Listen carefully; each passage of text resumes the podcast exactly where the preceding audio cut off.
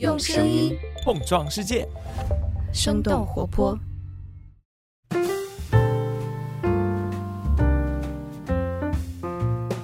嗨，大家好，欢迎收听《声东击西》，我们一起用对话来发现更大的世界。我是徐涛。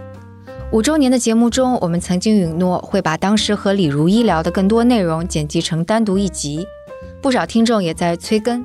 那也是通过这些催更和留言。我们发现不少听众是从李如一的 IT 公论、一天世界，或是 IPN 旗下的其他节目开始自己的播客旅程的，那真的都是老听众啦。所以，我们允诺的这一期现在就来啦。做一些前情提要。那在聊天的过程中呢，我们有问到李如一，他过去的五年感受到外部世界最大的变化是什么？与此同时，自己的变化又是什么？那接下来就是李如一的回答。其实这两个问题，我觉得是一体的。第一个问题是过去五年我感受到的外部世界的最大变化。第二个问题是过去五年我自身发生的最大变化。至少在我这里，这两个问题其实是一个问题。用一句话回答的话，外部最大的变化就是互联网的幻灭，而自身最大的变化是对互联网的幻灭。我觉得其实像二位平时关注的话题，从中你们可以大体感受到这种东西，但只不过呢，可能大部分人不会用或者说不愿意用“幻灭”这样的大词来描述这个东西。这背后可能有很多原因，比如说，大家可能觉得互联网是一个非常庞大的东西，你没有办法用一个词来概括它。但是我觉得整理一下的话，其实这个蛛丝马迹是很多的。比如说，大家可能都会想到的，就是一六年特朗普上台，然后导致人们开始反思社交网络。可能之前也有人开始反思吧，就是在一五一四年的时候就有了。但是特朗普上台，明显是把这个这种反思给主流化了。就是 Facebook 究竟给我们的社会造成了什么负面影响？简单来说，在美国的语境下就是这样。啊，当然这个话题我们完全可以平移到中国，只要把这个背后的社交网络换一下就可以了。然后比如说像对隐私问题的关注，这里就涉及很多事情了。比如说包括加州上次的枪击案之后，苹果和公权力的合作，对吧？就会让人想到说，哦，我们这个自由和权利的这个界限应该怎么去划定？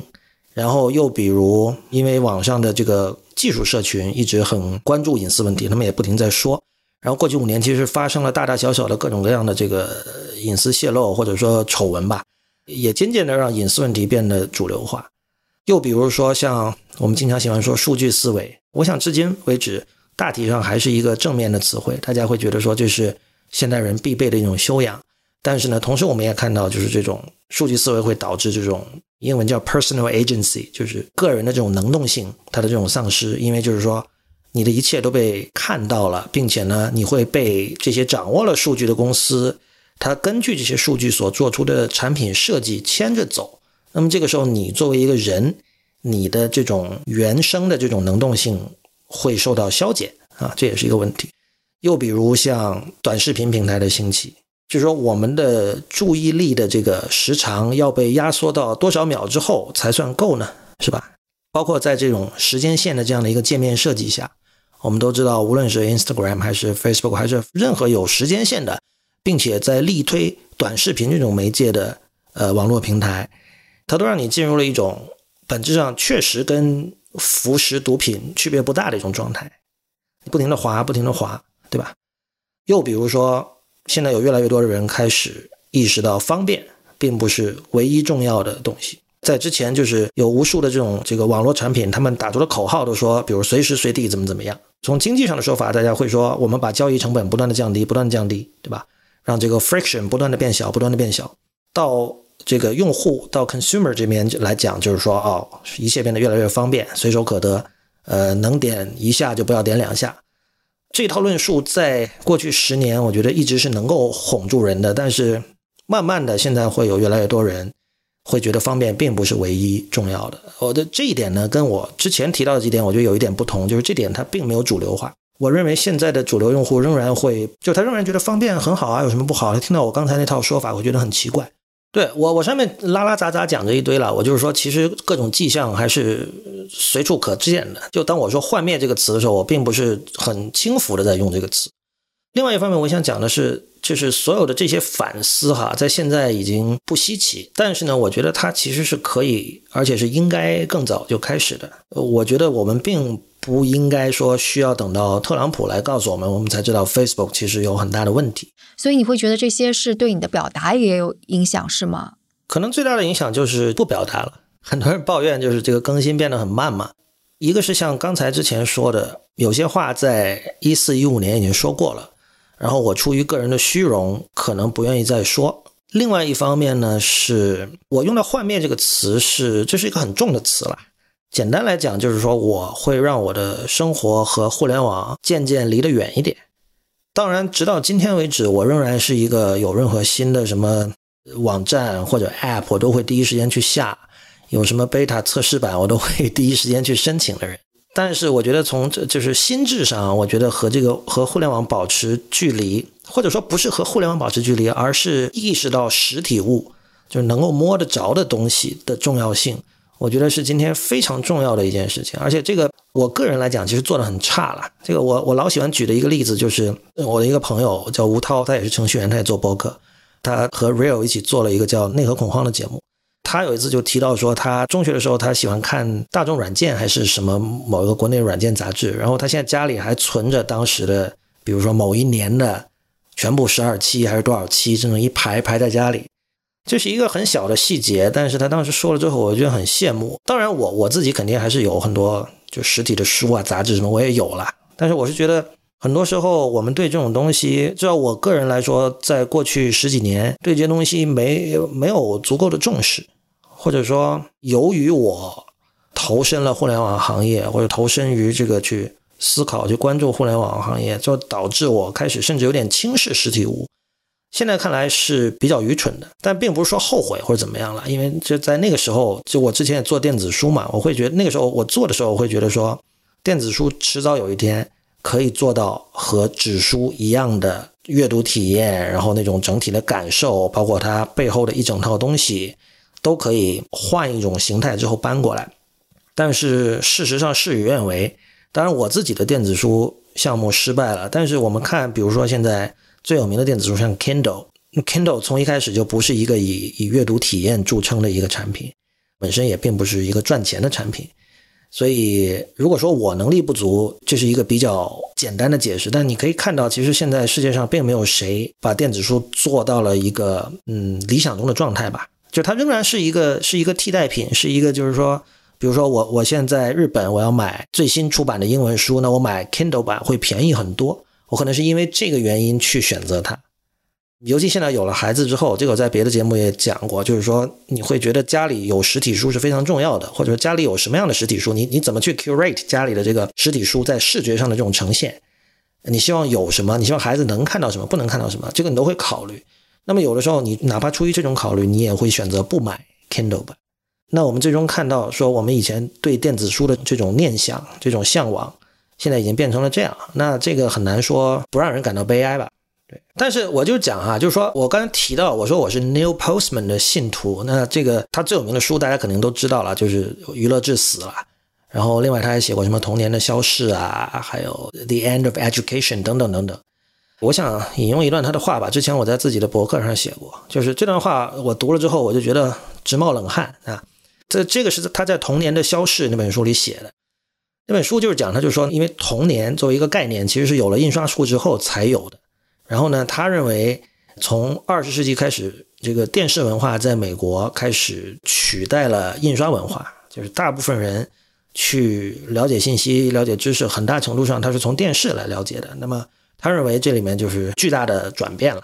这个具体是怎么样，大家最好自己去看那本书。但他最后就讲，他就说，由于这个电视文化的出现呢，童年这个概念正在慢慢消失。因为儿童有一个很重要的问题，就是儿童他都语言他是可以天然的去学习的，就像 Steven Pinker 说，语言是一种本能嘛，但是文字不是，对吧？小朋友他会说话，但他识字，无论是认识字母还是学学写汉字这种事情，那都是要去专门学习的。由于印刷术的出现，导致成人有了秘密。因为有一些秘密，它是以这个书的形式出现的，小孩看不懂，对吧？但是电视出现了之后就不一样了，因为电视是一种图像、一种视觉的文化，视觉的媒体，你并不需要特别的学习，大家都能够看得懂。所以成人的秘密等于说通过电视向儿童打开了。那么这个时候，这就是他所谓的童年的消逝了。那他当然是把童年的消逝视为一种很遗憾的情况，然后再在书的最后就自问自答说，有没有什么通讯技术可以维系我们对童年的需求？就假如我们的社会认为童年这个概念需要维持，童年是一种和成年人不一样的存在，我们需要维持这种东西，有什么样的通讯技术？就是比如说，他指的通讯技术像这个收音机、电视、印刷等等，什么样的通讯技术可以做到这点？然后他的答案是这样，接下来我读一下。唯一有此潜力的技术是电脑，这是他在七十年代末八十年代初写的。我这里插一句哈，所以那个时候，呃，Mac 还没有出现，Mac 是一九八四年出现的，所以那个时候的电脑是没有图形界面的，就是你可以想象是 DOS。当然，年轻一点的听众可能不知道什么是 DOS，就是就是文字界面的。继续引用他的话，要操控电脑就要学一种语言，这里所需要掌握的复杂的分析性技巧。和一个具备完整读写能力的人所需要的技巧是类似的，两者都要经过特殊的训练。假如我们认同每个人都要了解电脑的运作，了解他们如何以其独特的世界观影响我们，如何改变了评判就 judgment 的定义。换句话说，假如我们认同扫除电脑文盲是必要的，那么或许也会更加重视年轻人的学校教育。或许一种有别于成年人文化的年轻人文化会得以维系，但是这一趋势需要许多不同因素的配合。一种媒介如果使用不当，其潜在的效果也可能会失效。例如，广播电台本质上可以成为对人类语言的一种礼赞，它将语言的力量和诗意广而告之。而世界上的确有人在这样使用广播，但是在美国呢？由于要和电视竞争以及其他的一些原因，广播成为了音乐产业的附属品。于是，理路清顺而成熟的大段的句子、长句，在电波中近乎绝迹。（括号 NPR 可能是唯一的精彩的例外。）因此，没有什么能保证电脑可以帮助大众去提升线性的复杂逻辑思考。举例而言，某些经济和政治利益的既得者。会更希望大量的半文盲人群去享受视觉性电脑游戏的魔力，希望他们在懵懂的状态下使用电脑，同时也被电脑使用。如此，电脑就会一直保持其神秘性，并一直被官僚精英所控制。引用完毕。这段话就今天看来就是觉得这这匪夷所思。如果一个人他是一个完全或者说基本不太用互联网的人，比如说是一个老人，可能现在七十岁以上的人。他也并没有什么兴趣去学新东西。他现在读这段话，然后他知道就是七十年代末八十年代初写的，他会觉得说，哼，好像有点道理，但是显得很陈旧。因为这里面提到了很多概念，比如说扫除电脑文盲，这都是我们小时候。我我比你们稍微大一点哈，好像我小时候我就记得国内也是这样，老是讲嘛，说以后不会电脑就等于是文盲。就这些事情我们是有经历过的。但是你没有想到的是，他在八十年代初的这个预言，现在居然完全成真了。特别是最后那段，现在就恰恰就是政治和经济利益的既得者更希望大量的半文盲人群去享受视觉性电脑游戏的魔力。过去几年大家都在讲说，哦，未来是视频的世界。你们有没有发现，最近近几年你们收到的某些知识性的链接，很多都是 YouTuber 了。这些链接一般我是从来不打开的，因为就是首先就确实是要花时间，然后第二个就是说，其实这些视频完全在验证。八十年代，Postman 在书里写的那一切，真的是一切，这个就让人非常的悲哀，非常的抑郁，你知道吗？就是我们之前都觉得互联网是一个怎么样怎么样，打开了一扇门，呃，给人类带来什么什么什么样的希望。最后你发现，YouTube 上线是哪年？零零四年，零零四零六，就是互联网的这种视觉化从那里开始，然后到现在已经进入了一种真的是病入膏肓的状态，没有人在反思这个。你现在去读 Postman 的书。你会觉得真的，你会有有一种成就感，这种成就感就像是你进了图书馆，摸到了一本长期没有人借、堆满了灰的书这样的一种感觉。但是你如果真的是潜下心来去读，你会发现跟今天的状态是多么的像。这个我倒是不是说想把它神化或者怎么样，就像我刚才讲的，很多时候一个人他的理论超越于时代，其实只是因为时代走得太慢。但是就是时代走得太慢这一点，令人沮丧和抑郁。但可能时代走得快一点，它也是这个样子。就是它是最终就导向一个，因为这个事情我想过，可能它的发生就是因为这个世界就为了快速的走向商，然后人的存在就是为了增快这个熵值，所以其实我们做的所有事情，它本来就是增加这个熵的。是有这样一种看待世界的方式了，但是这样就没有办法讨论了嘛。所以我也知道，就是说去抱怨世界的进化很慢，这是很没有意思的一种说法。但我只不过是想把这个点出来，因为“娱乐至死”本身是一句近乎流行语的话，而且这本书本身在国内也算是畅销，它被再版了很多次。但是我不知道有多少人真的看进去了。但事实上，你就算只记得“娱乐至死”四个字，我觉得也对今天是非常有现实意义的。我挺高兴，就是像声东击西还能够有一堆的听众在听这些东西，因为就是如果愿意听，就是现在长篇大论的一些播客，就不管是你之前做的 IT 公论、一天世界也好，还是现在声东击西或者其他的一些播客，其实就表示还是有一群人是意识到这一点的。就包括我跟我们的听众在聊天的时候，就会发现很多人跟我一样，可能是从来不看抖音、不看快手，然后还是会把很多时间花在看书啊这方面，就只是真的太少了。这个世界，它的熵值一定会加快，然后清醒的人一定是少数，可能就真的只是在有限的时间内做一点有限的你觉得有价值的事儿。不过我想补充的是，就是说我们讲这个 Postman 当年的这些写的这些东西啊，就是听起来是一个非常呃令人抑郁和一个灰色的一个一个前景。但其实我觉得 Postman 他这些书不是白写的，因为比如说他写《娱乐至死》的时候，他花了不少笔墨来讲说电视，尤其是电视广告对于。呃，幼童的影响。虽然我也是在二十一世纪才看这本书，而且我并没有一路跟，不像说啊，我在八十年代已经读了，然后我在一路追随这个话题一直到今天。但是我们就看我们掌握的事实，他在八十年代讲了这些东西，然后在今天，像我作为一个从一九年成为父亲的人，那么我开始关注这个幼儿的早期的一些发展和教育，你会发现所有的育儿书专家都说要限制小朋友看电视的时间。那我不知道这件事情跟 Postman 的理论有没有直接的联系，但是不管有和没有，我相信这是他所乐见的吧。至少现在就是说，正规的机构已经意识到了看电视是不好的。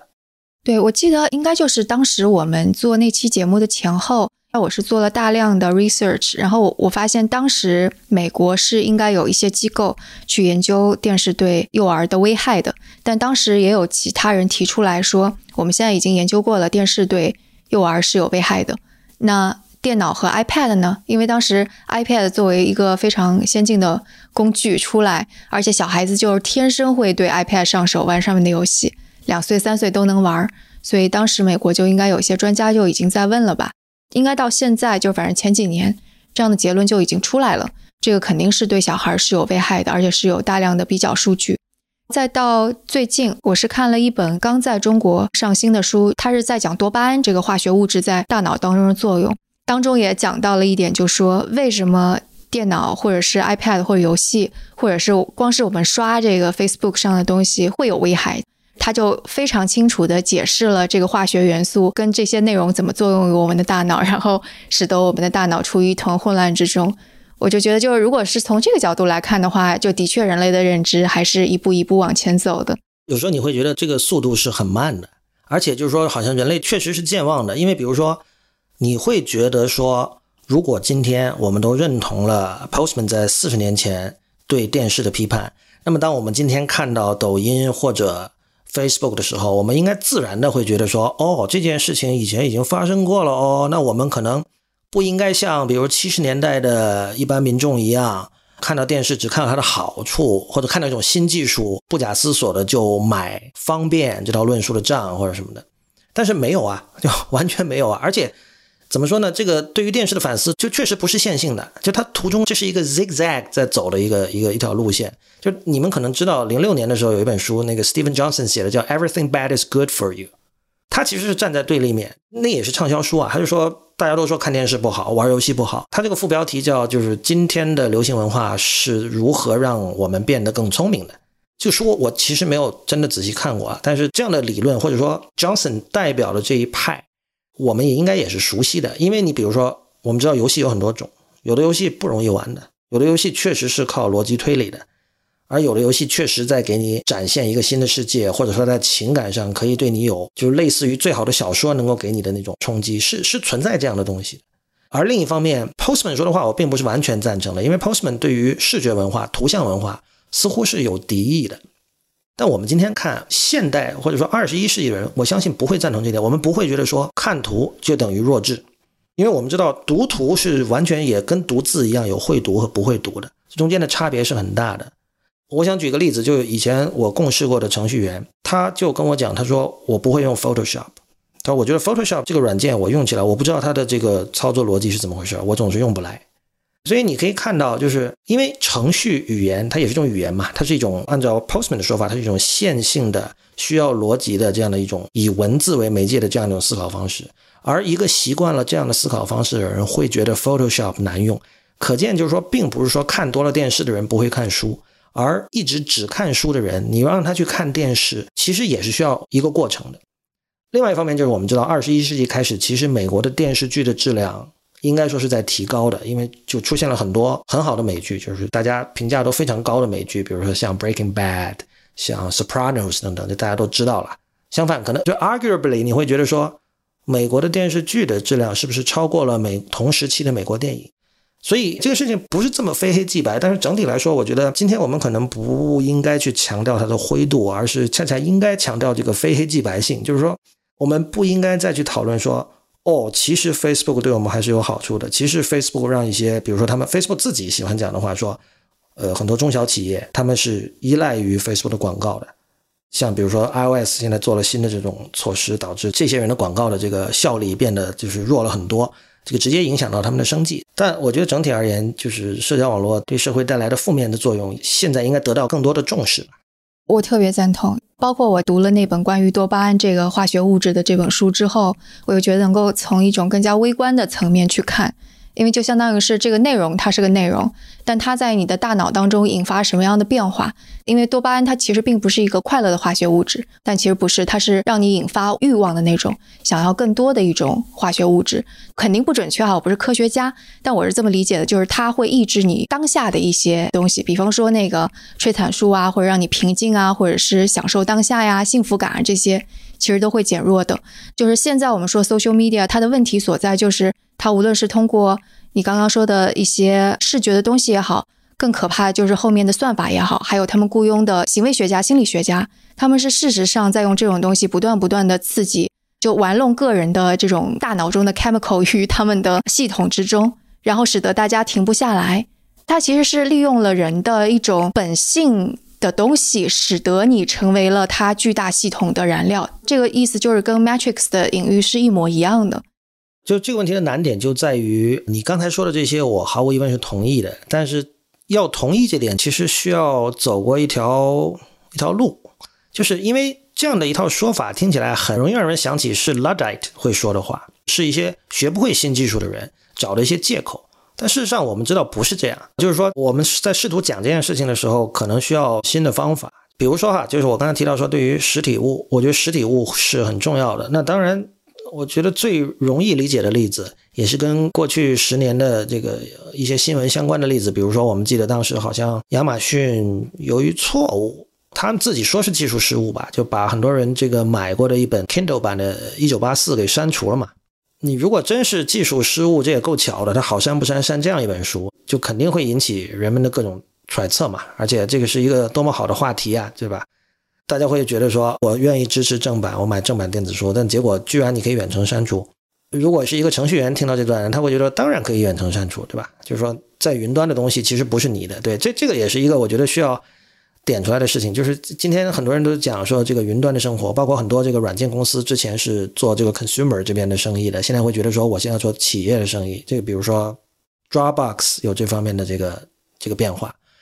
这可能是它的这个竞争对手 Box，反正 Box 从一开始就是更多服务企业客户，然后包括像 Slack，还有无数无数这种，就是你会发现越来越多，原来我们觉得是 geek 的玩具的东西，现在都变成了说他们的主要顾客是企业。那么当他的顾客变成企业之后，你会发现说一般的 consumer 就会觉得多少会有点失落，这种失落不只是心理上的，你会发现它的这个软件的设计上也会变得越来越不合你的口味。就是说，当你过云端生活的时候，也就意味着你的一切都是租的。你不拥有任何东西，我觉得有点搞笑的是，就是在中国，大家都会觉得说房子不能租，但是好像别的东西都是可以租的。哎，我忍不住想要问你，你你对元宇宙这个词语是什么感受？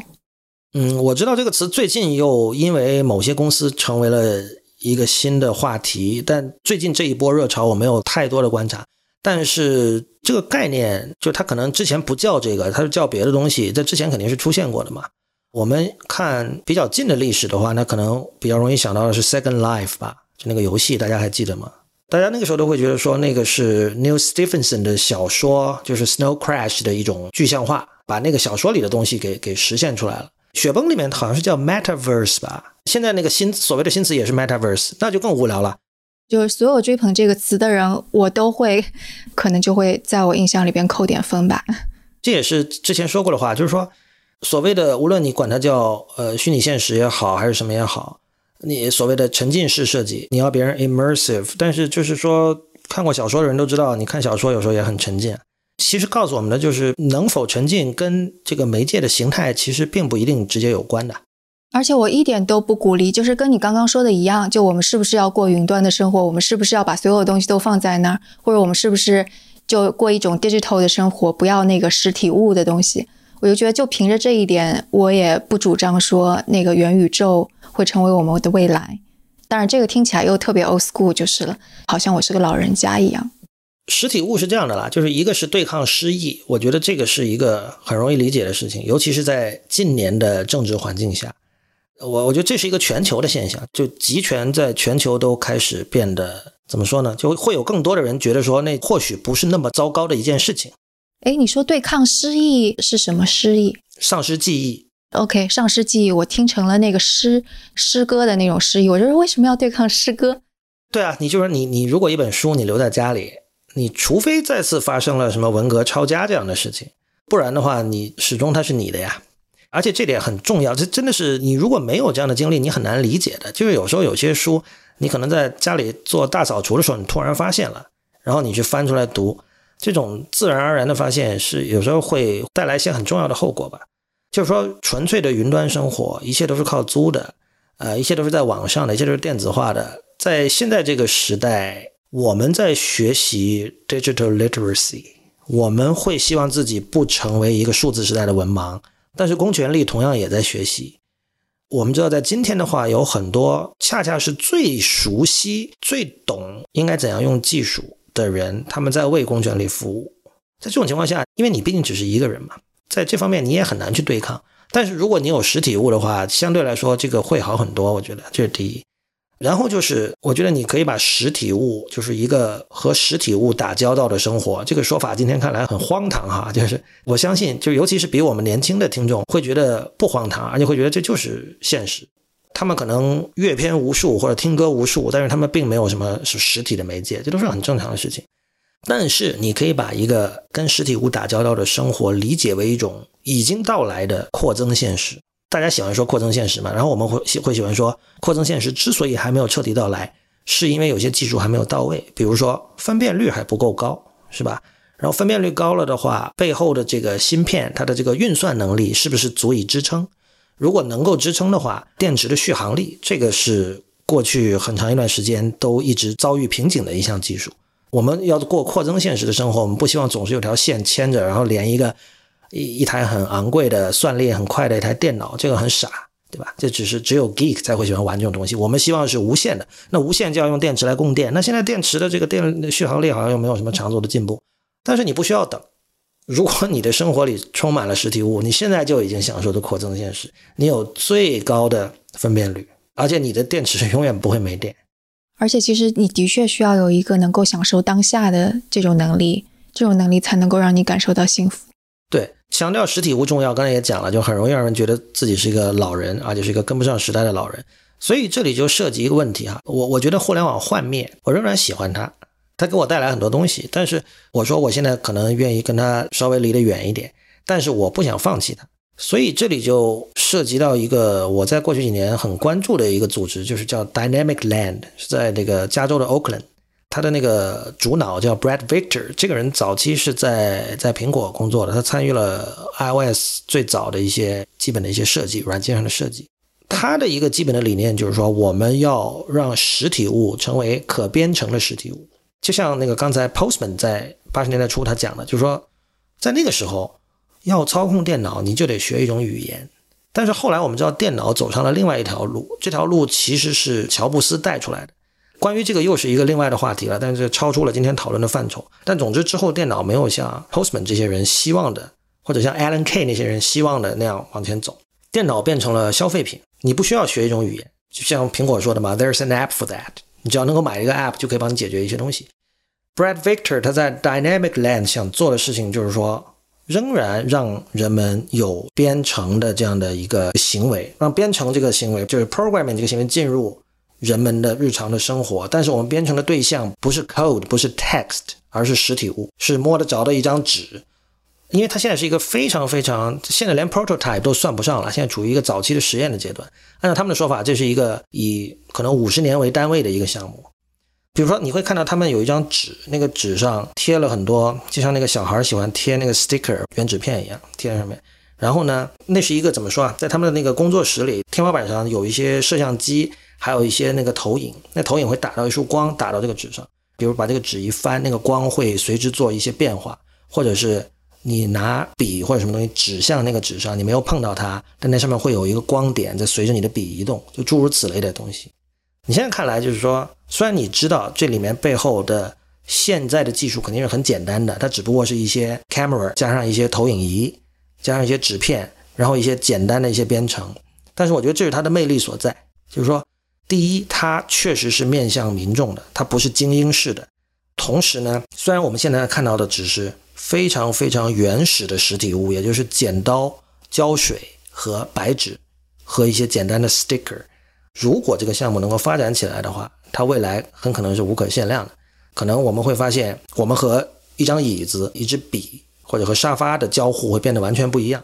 这里我有两个问题啊，就一个是我们为什么要跟这些物体产生更多的互动？因为每个东西都有它自己本来的功能嘛。然后另外一个是，就有点像我们我们很多年前讨论的那个，就是什么物联网的概念一样，它加了 sensor，加了那个无论是蓝牙也好或者什么，才能够有这种效果，会造成更多的隐私泄露啊。就是你相当于是又生活在一种混合元宇宙当中了。我先回答关于物联网的那一块儿哈。可能回答这个词是不对的，因为第一我不能代表他们说话，第二就是说我对他们的了解也仅限于他们在网页和社交网络上所揭示出来的很小一部分。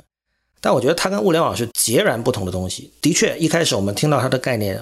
一个可编程的 object，你会觉得很像物联网。但它们最大的区别就是物联网是纯封闭的体系，而且物联网恰恰是我们刚才所提到的那种什么都用租的那种云端生活的一个最直接的体现。这个其实几年前就有人说过了，比如说玩智能家居，对吧？我买了一个什么，在外面就可以开空调或者什么智能锁什么的，这些东西你要让它那个背后的软件能够一直运作，这是需要这个维护成本的。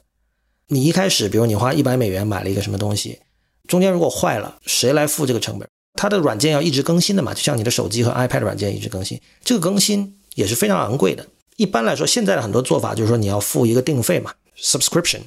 但是你的家里可不止一件智能家居，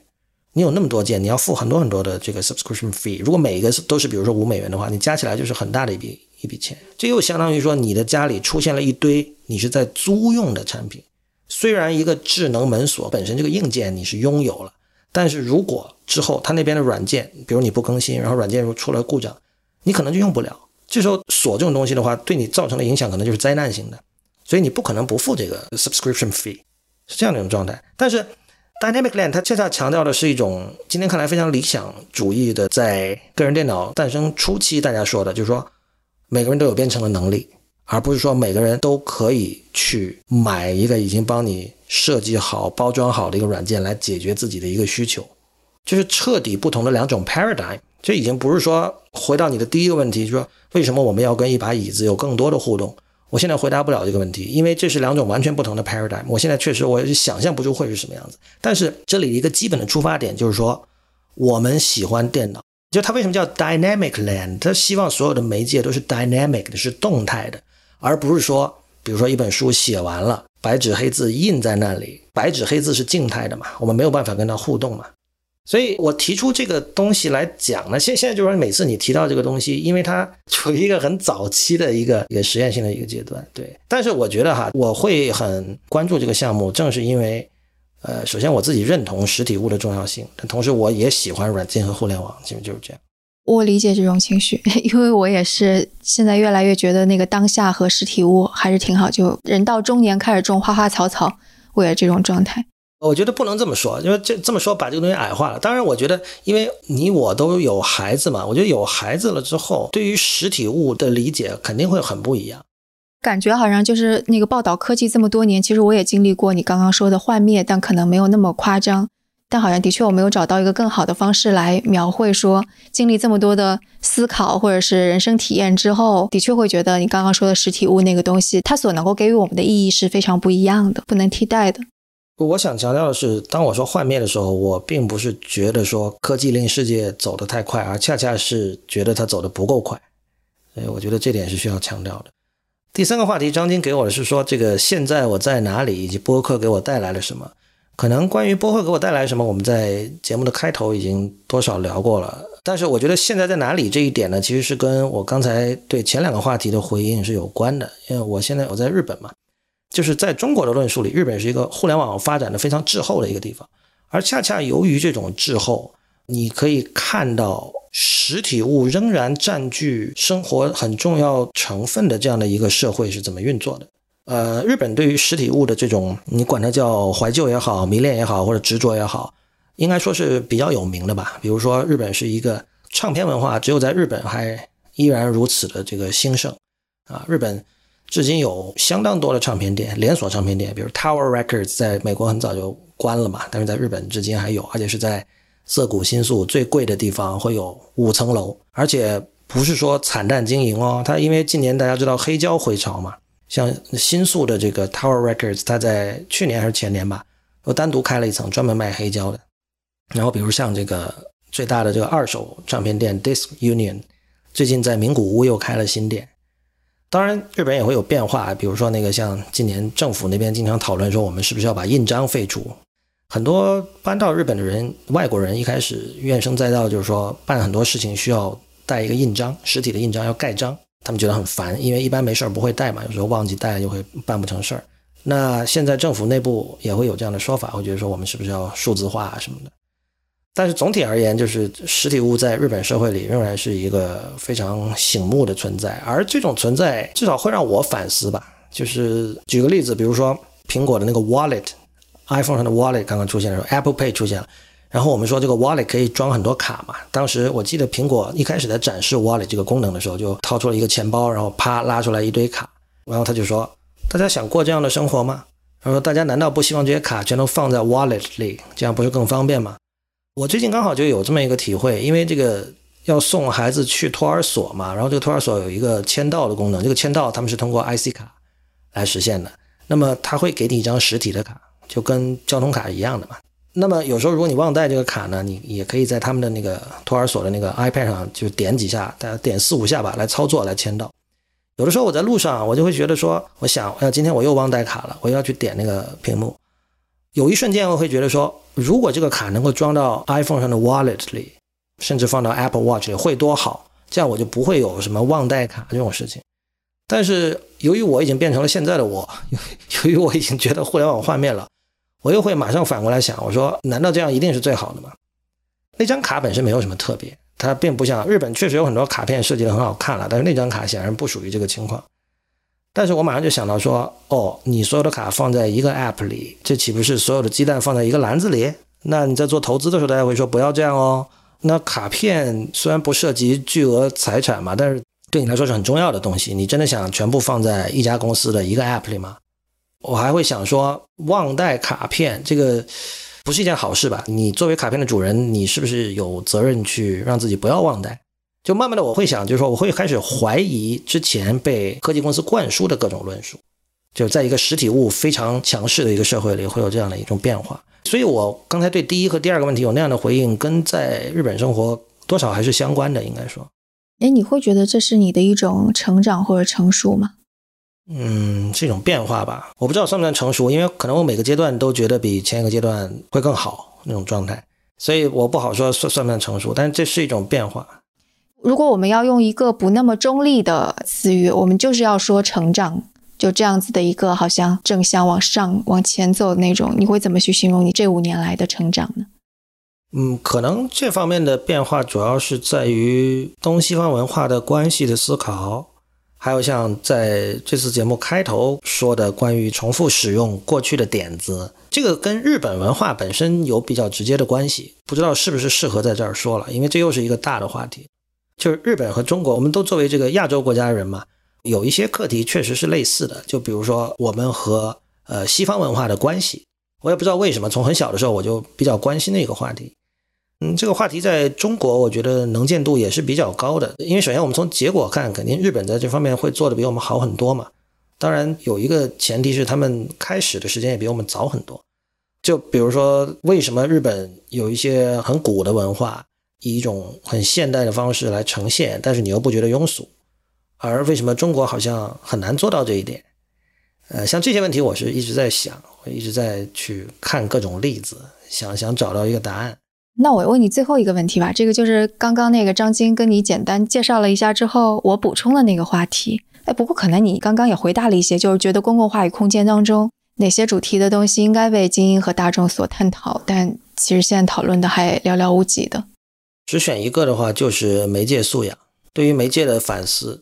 其实啊，直到今天，我觉得大部分人仍然是，比如说微信，这是一个如此普遍的东西。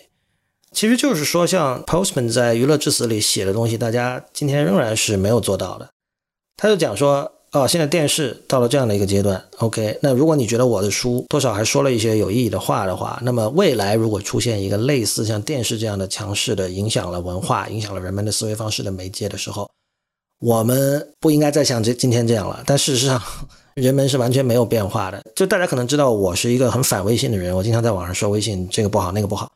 每次说到这些的时候，总会有人出来说：“杀人的不是刀，而是人。”意思就是说，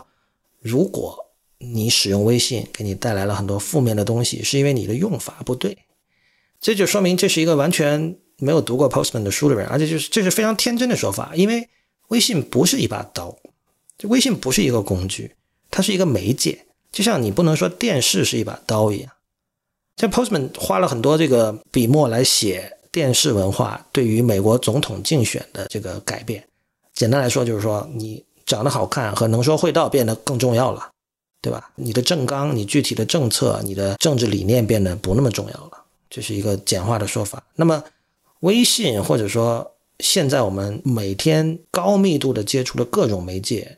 抖音什么都好，对我们的社会也有类似的这种深刻的这种影响。这里其实不涉及精英怎么样了，精英其实对这个东西是有反思的。精英在今天已经是去魅了嘛，大家已经不信任他们了嘛，所以我觉得更重要的是民众需要在这方面去关注这种事情，去反思媒介对自己产生的影响，这样才能够真正使事情有一些变化。但这个同时很神奇，这种信息又得通过或者观点又得通过媒介来散播出去，然后你得也要像其他信息一样抓住他们仅存的一点注意力传播出去。这其实是一个好问题，这是个好问题，就是这很多人都讲的，就是说你在形式上，你先要去契合你想要抓到的那些听众和读者。我自己一直是不太买这个观点的账的，因为你在形式上发生了变化之后，其实你的信息已经变了，你传递的已经不是原来那个信息了。所以简单来说，我认为，呃，文字就是有一定长度的和深度的文字，仍然是传递这些概念的最好的方式。那么你可以说这些东西读的人少，大部分人没有耐心来读它。但反过来，我也可以说，你把它包装的更有娱乐性之后，你可以吸引到更多的人。但那些人读了等于没读，在我看来，这个问题当然是没有怎么说简单的解决方案的。但是对我来说，我我宁愿读的人少一点，对我会选择这条路吧。嗯，非常赞同。那这就是几周前我们和李如一聊天的更完整的版本。也感谢大家对我们以及对李如一的喜欢和支持。另外补充一句，上一期我们的制作人嘉勋的节目《一场旅程中的杀手》播出之后，有听众问我们普通人是否可以为这些小鸟做一些什么，来防止小鸟撞上玻璃而受伤。那的确也是有一些的。一个做法是，大家可以像节目中说的那样，给窗户贴上一些点状的贴纸或者卡通贴纸，贴纸的直径在一点五厘米左右。点和点之间横向的距离不超过十厘米，上下距离五厘米，这样鸟儿就会觉得自己翅膀展开无法通过这些点，就会躲开玻璃了。或者还可以把纱窗安装在玻璃窗之外，这样就能够帮助鸟儿意识到前方是有阻拦的，如果撞上也能够有一些缓冲。当然，更加专业的方式是安装防撞网。那在网络上也可以搜到相关的信息。另外还要提醒大家的是，如果大家真的看到受伤或者是生死不明的鸟儿，可以先拨打救助电话，而不是要自己来处理，因为鸟儿很可能只是昏了过去。如果去施救的话，可能还是来得及的。另外，如果是用手触碰了小鸟这些野生动物，一定要认真洗手，因为它们的身上可能会有一些细菌和病毒。那我们今天的节目就到这里，我们下次节目再见。